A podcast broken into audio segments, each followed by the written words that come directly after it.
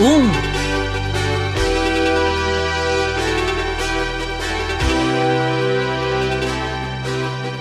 Carlos Sainz também com pneu dianteiro esquerdo estourado.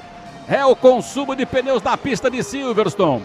Lá vem Hamilton para ganhar o Grande Prêmio da Inglaterra. Mais uma vitória para conta, mais um número para o recorde. Ele vem se arrastando, Hamilton. Vem se arrastando com pneu furado. Com pneu furado, Lewis Hamilton, pneu esquerdo dianteiro, mesmo pneu. Vamos ver se chega. Lewis Hamilton vai se arrastando. Verstappen, se não tivesse trocado os pneus, poderia atacar e quem sabe brigar pela vitória. Vamos fazer as contas depois. Mas deu sorte Hamilton porque Verstappen entrou para a troca de pneus e está muito longe.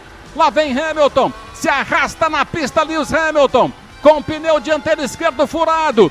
Final de corrida excepcional. Hamilton se arrasta na pista. Já aponta lá no fundo Max Verstappen. Ele vem para os últimos metros. Hamilton com pneu furado. Vai terminar. Verstappen está no rádio falando. Vamos ver. Hamilton trava tudo que tem direito. E lá vem Hamilton. Lá vem Hamilton com pneu furado. Carro 44 de Lewis Hamilton nos instantes finais do Grande Prêmio.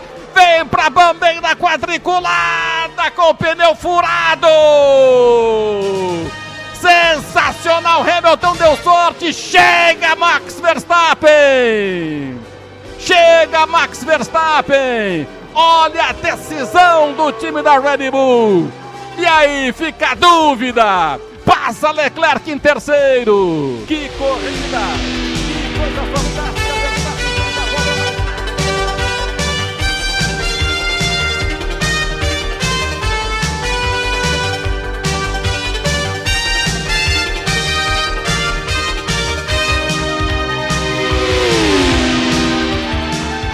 Chegamos mais um podcast Fórmula 1 na Band News FM depois de um grande prêmio da Inglaterra, modorrento até a última volta, né? O grande prêmio vinha devagar, devagar, devagar. Aí o roteirista disse o seguinte: "Ah, é?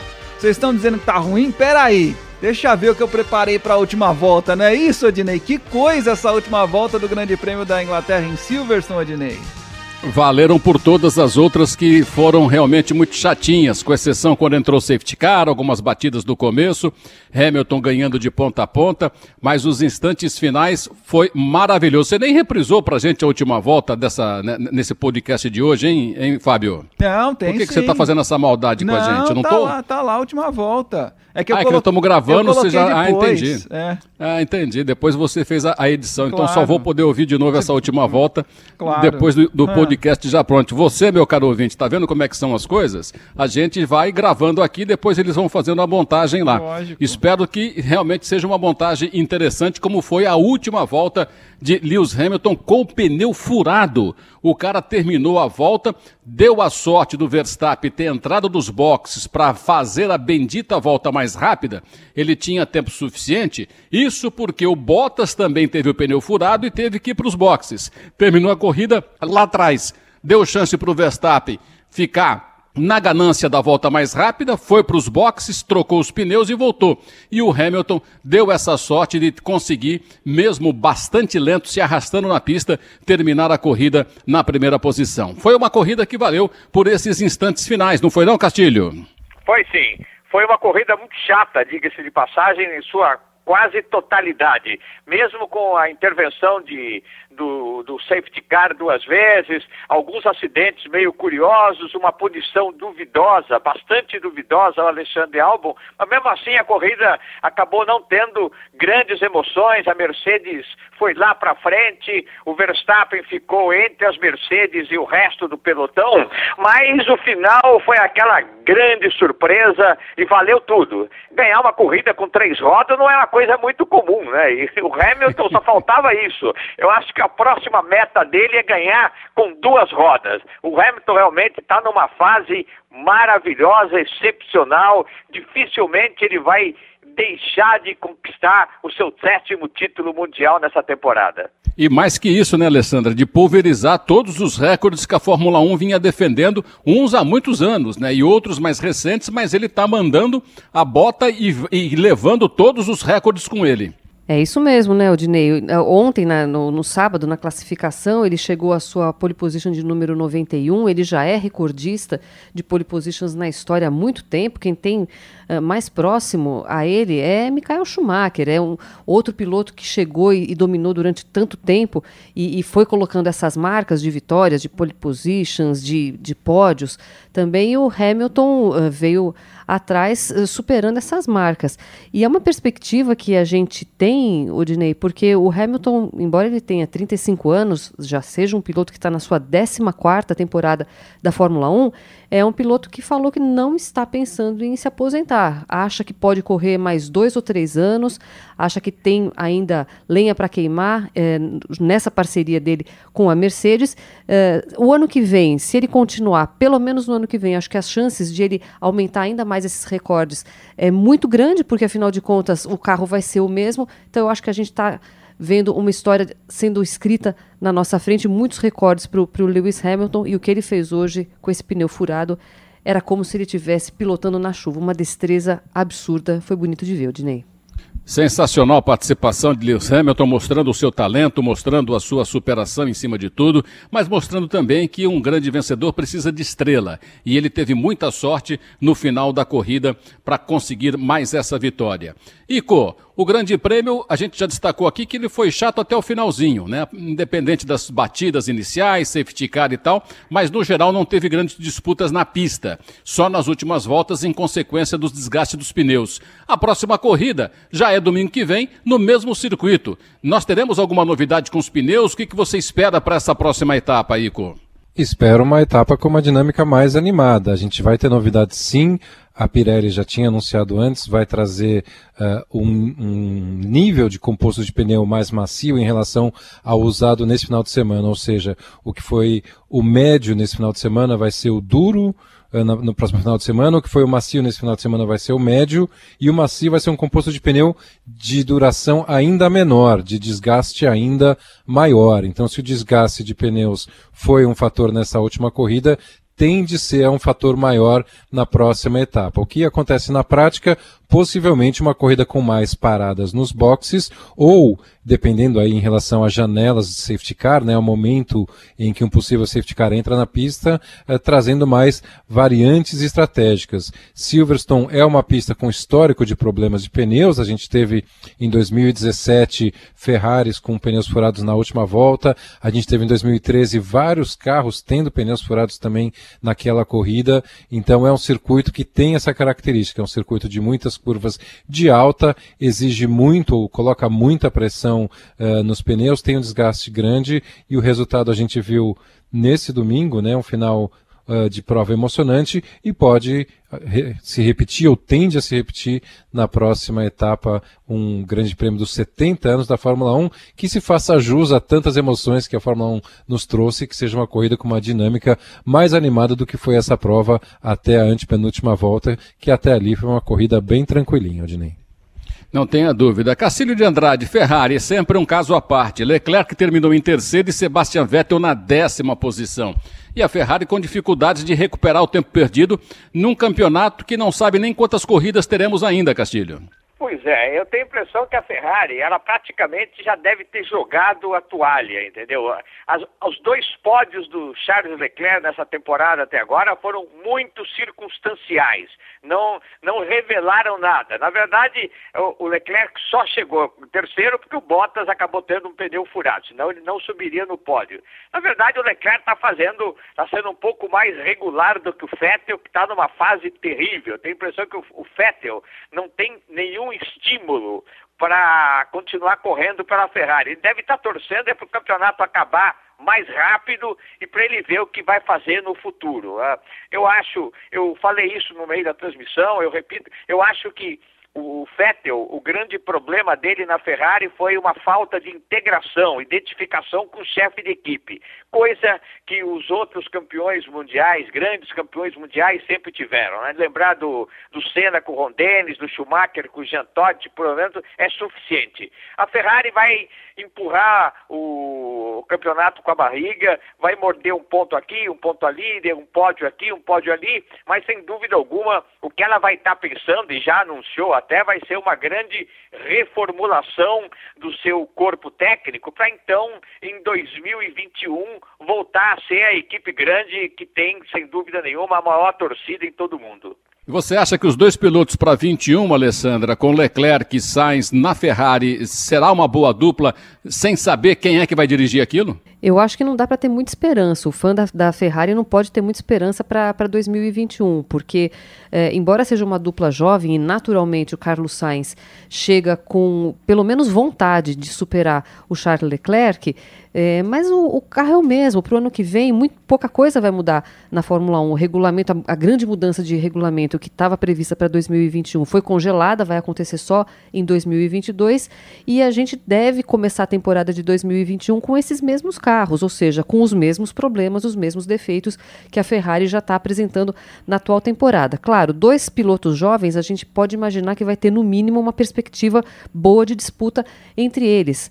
Agora, Odinei, até recentemente, uma entrevista uh, do Luca de Montezemolo, uh, ex-presidente da, da Ferrari, é, ex-principal dirigente da Ferrari por muitos anos, é, ele disse algo que todo mundo mais ou menos já sabe. O grande problema da Ferrari é que ela não conseguiu se acertar nesse período de, de motores híbridos da Fórmula 1. Uh, é, e quando ela parece que tinha acertado, que foi no ano passado, que a gente viu aquela sequência extraordinária de pole positions do Charles Leclerc, no final das contas tinha alguma coisa errada ali. Ninguém ficou sabendo direito o que foi, porque a FIA julgou, mas acabou não deixando muito às claras o que estava de, de incorreto naquele motor. O fato é que do ano passado para esse, nem a vantagem do motor mais ela teve. Então eu acho que a perspectiva para o ano que vem da, da Ferrari é mais ou menos cumprir tabela, é fazer um pouco mais talvez do que a gente está vendo, porque naturalmente o Vettel está muito desmotivado, o Carlos Sainz chega com outra motivação, mas em termos técnicos eu não vejo muita perspectiva não. Fábio França, no time da Red Bull, a gente vê um Verstappen ganhando, se esforçando, é o único que pode incomodar um pouco o time da Mercedes, ele é fora do normal também e tem um potencial incrível. Por outro lado, se esperava mais do, do Albon, que não está conseguindo.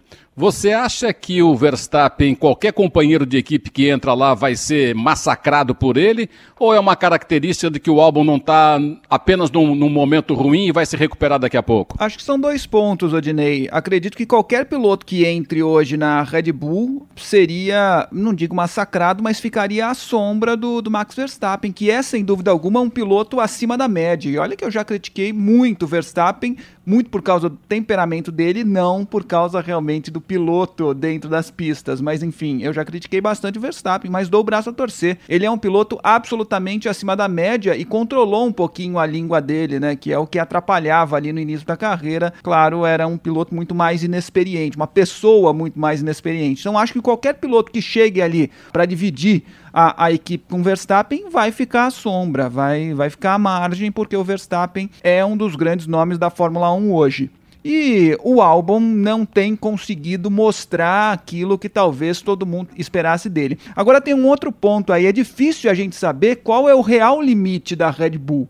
E eu explico por quê. A gente não conseguiu entender até agora se é o Max Verstappen que tira muito do carro e dá mais do que a Red Bull pode, ou se é o álbum que dá menos do que o carro pode, entendeu? É, eu acho que a diferença do, entre os dois é tão grande que a gente não conseguiu estabelecer realmente qual é o limite do carro carro da Red Bull até agora. Castilho, outro fator que me chama muito a atenção, Castilho, é Hamilton estar tá tão à frente assim dos outros. Nós temos uma safra de pilotos extraordinária, a gente já destacou isso aqui. Então, é a Mercedes que está fazendo essa grande diferença? Ou o Hamilton, mesmo com um carro que fosse mais equilibrado perto dos concorrentes, ainda assim seria tão diferenciado como a gente está presenciando? Eu acho que a equipe ela é, sem dúvida nenhuma, muito mais organizada e muito mais poderosa do que as outras. Mas é claro que a isso se acresce também a extraordinária qualidade, domínio técnico do, do Lewis Hamilton sobre o carro, entendeu? Ali é uma, é uma integração, é um casamento perfeito. Eu acho também, concordo, a gente tem uma safra de pilotos muito bons, também tem alguns que talvez a Fórmula 1 talvez tenha que reciclar para o futuro, eu não sei se Grosjean, Magnussen, Kvyat, esse pessoal todo vai muito longe. Mas de qualquer maneira a gente tem um grupo grande, eu acho que a dupla da McLaren é muito boa, imagino que o Daniel Ricciardo vai acrescentar mais o ano que vem, mas eu acho as duas coisas. Acho que a Mercedes ela está num, num plano superior, mas isso fica mais, se agrava mais, no bom sentido, é claro, com o domínio que o Lewis Hamilton tem do carro.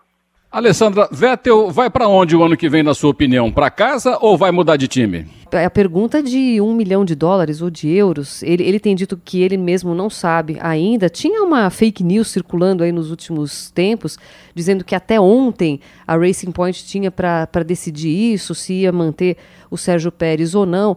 Uh, a Racing Point, que o ano que vem vai se chamar Aston Martin, vem num, num novo formato, eh, pode ser uma aposta eh, importante da Fórmula 1 para ter mais uma equipe grande. Tem muito dinheiro. O Lawrence Stroll, pai do Lance Stroll, comprou a equipe, na verdade, salvou a equipe, a Force India, a antiga Force India, e a, e a, a falência, a, a, Racing Point conseguiu uh, sobreviver com o dinheiro do, do Lance Stroll. Ela está, de fato, melhorando muito em termos técnicos, seria uma boa aposta, uh, uma equipe que quer crescer, trazer um piloto competente, experimentado, vitorioso, tetracampeão do mundo, como é o Sebastian Vettel. Mas tem uma série, uma série de, de dificuldades para confirmar o Vettel uh, no lugar de qualquer um dos pilotos. Um, porque é o filho do dono, e o outro, que é o Sérgio Pérez, que foi um piloto que garantiu a, a subsistência da, da Racing Point no momento em que ela praticamente quase faliu. Eh, levando dinheiro de patrocinadores mexicanos. Então, essa uh, perspectiva do, do Vettel, que parece a mais real, de ele ficar na Fórmula 1 em 2021, ainda tem alguns pontos a serem equacionados. Agora, um palpite, uma intuição minha. Odinei, eu acho que a Fórmula 1 não desistiu do Sebastian Vettel ainda. Ontem mesmo, agora até me confundo, né? Se foi é, no sábado ou no domingo, né, da, da, da corrida do, do, GP da Inglaterra, teve uma publicação no site da FIA mostrando um lado humano do Vettel, mostrando uh, um, um, cara muito preocupado até com questões ambientais, com questões de consumo, mostrando um, a impressão que dá é que esse personagem não está descartado para a Fórmula 1 ainda. Então acho que alguma, de alguma forma o, o, Vettel deve voltar. Talvez fazendo um ano sabático, pode até ser. Mas eu acho que a perspectiva mais próxima ainda é Racing Point, mas eu não apostaria minhas fichas de que ele vai estar na Racing Point em 2021. Pois é, Castilho, a gente tem para 21 já certa volta de um Fernando Alonso e a incerteza de um tetracampeão como o Vettel. Curiosa, curiosa situação, né? É, é bastante curiosa. Em relação ao Alonso, eu continuo com a mesma opinião. Eu acho que foi uma jogada muito inteligente da Renault, ponto de vista de marketing. Tenho sérias dúvidas se vai funcionar, porque também não sei se a equipe vai ter condição de oferecer um carro de ponta para o Alonso, que é o que ele quer, ele vai fazer 40 anos ano que vem, ele não vai querer ficar ah, participando de um projeto de, de desenvolvimento do carro. Ele vai querer um carro para fazer resultado. E acho que a chance disso acontecer é muito relativa. A gente tem pilotos muito novos e muito agressivos hoje em dia no grid da Fórmula 1. E eu acho que a Alessandra está seríssima, está certíssima. O, o Vettel não é um piloto para ficar fora. Ele fique fora um ano, talvez não fique. Eu continuo torcendo para que ele vá para Racing Point, que pelo que a gente tem visto, ah, vai ter um carro bom. A equipe, e por outro lado, a equipe precisa ter um nome forte. Tá, um nome que não é o Sérgio Pérez, que não é ninguém, um nome, um nome de peso. E claro que você levar um tetracampeão mundial para suas fileiras, você ah, dá, vamos dizer, uma outra dimensão para a equipe, ela, ela muda de patamar e, sem dúvida nenhuma, talvez facilite até a aquisição de mais patrocinadores. Fábio França, você espera domingo que vem uma corrida mais agitada do que a do domingo passado ou você acha que vai se repetir pela característica da pista? Ah, Odinei, espera uma corrida mais agitada, sobretudo se a Pirelli realmente mudar o, o composto do pneu. Aliás, é fundamental que haja essa mudança, né? Se não houver, a gente corre o risco de ter uma corrida absolutamente idêntica a essa que, convenhamos, se salvou apenas na, nas últimas duas voltas. Né? Então, para mim, com a repetição de um autódromo de um circuito por dois fins de semana seguidos, é fundamental que haja alguma coisa para que seja provocada uma alteração ou outra. Então, acredito que só a mudança do composto de pneus já faria com que as equipes se movimentassem de uma maneira diferente, eu espero por isso. Tá todo mundo nessa expectativa, porque domingo que vem tem o Grande Prêmio 70 anos aniversário da Fórmula 1 no mesmo circuito de Silverstone. Então vamos ficar assim, marcando um compromisso com você para o próximo domingo. E eu acho que para o nosso podcast de hoje, estamos em ordem, estamos em dia, não estamos, Fábio? Tá de bom tamanho, Adnei. Opa, se tá. É, mas preparamos uma, uma surpresa para o final. Mentira, não preparamos, não. A surpresa ficou só na última volta de Silverstone. Mas domingo que vem tem muito mais, semana que vem tem muito mais, tem mais podcast de Fórmula 1 na Band News FM. Muito bem, um abraço, Castilho. Abraço, Dinei, até semana que vem. Até a semana que vem, Alessandra. Um beijão para todo mundo, que vocês tenham todos uma ótima semana e semana que vem tem mais Fórmula 1 e mais podcast também. Ico, tá atento aí, Ico? Tô atento, sim, um abraço e para uma corrida animada nesse grande prêmio que marca o 70 aniversário da Fórmula 1, Odinei. É a Band News FM acelerando na velocidade do rádio.